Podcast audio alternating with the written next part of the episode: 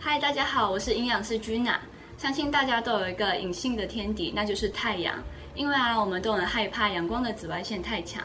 可是啊，大家都疏忽了，其实太阳光可以帮助我们合成维生素 D 哦。也因为害怕晒太阳，我们的身体会在不知不觉中呢，就会开始逐渐的缺乏维生素 D。而根据卫福部的国民营养健康的资料显示啊，台湾呢有将近七成的民众有维生素 D 不足的现象哦。那维生素 D 到底是什么呢？它很重要吗？维生素 D 啊，它是一种脂溶性的维生素，是可以由我们人体去自行合成的。那它在我们体内呢，是扮演的很重要的角色哦。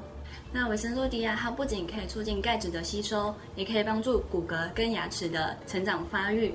那它对于维持肌肉啊，还有神经的正常生理都有很大的帮助哦。所以啊，如果严重的缺乏维生素 D 呢，是会影响到我们体内的正常生理功能哦。我们一般啊，可以透过晒太阳来补充维生素 D，但是啊，也不是说对太阳露个脸，或者是在阳光底下散散步就好。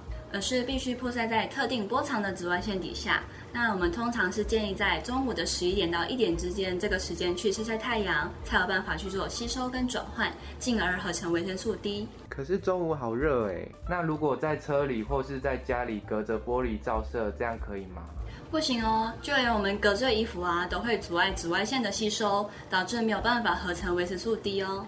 而根据研究啊，如果晒太阳十五分钟，就可以获得八十到九十 percent 的维生素 D。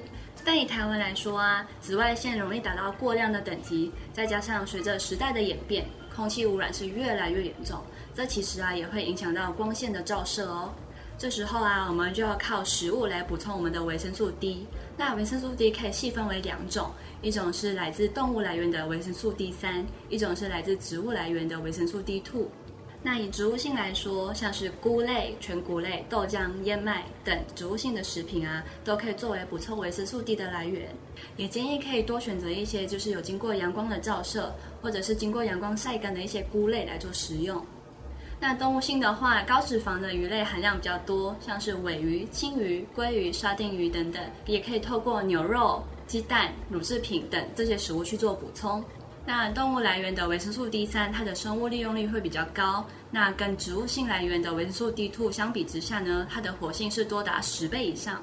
可是啊，我们都没有办法保证跟确定，我们自己是不是每天都可以吃到足够的营养，或者是受到的紫外线是否充足。所以啊，还是建议大家可以透过保健品来补充维生素 D，来做一个营养素的补足哦。那么啊，维生素 D 到底要吃多少呢，才可以满足每天的所需要的量呢？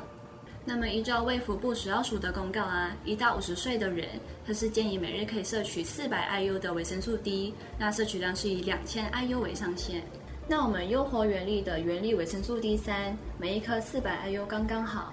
选用非活性的维生素 D 三，不会造成身体的负担。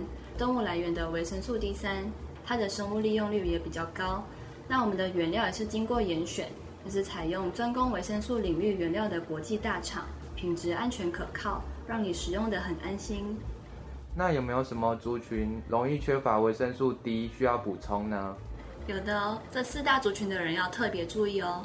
那首先第一个族群呢就是孕妇。那根据卫福部去年的调查发现呢，国内有三成的孕妈咪是严重缺乏维生素 D 的哦。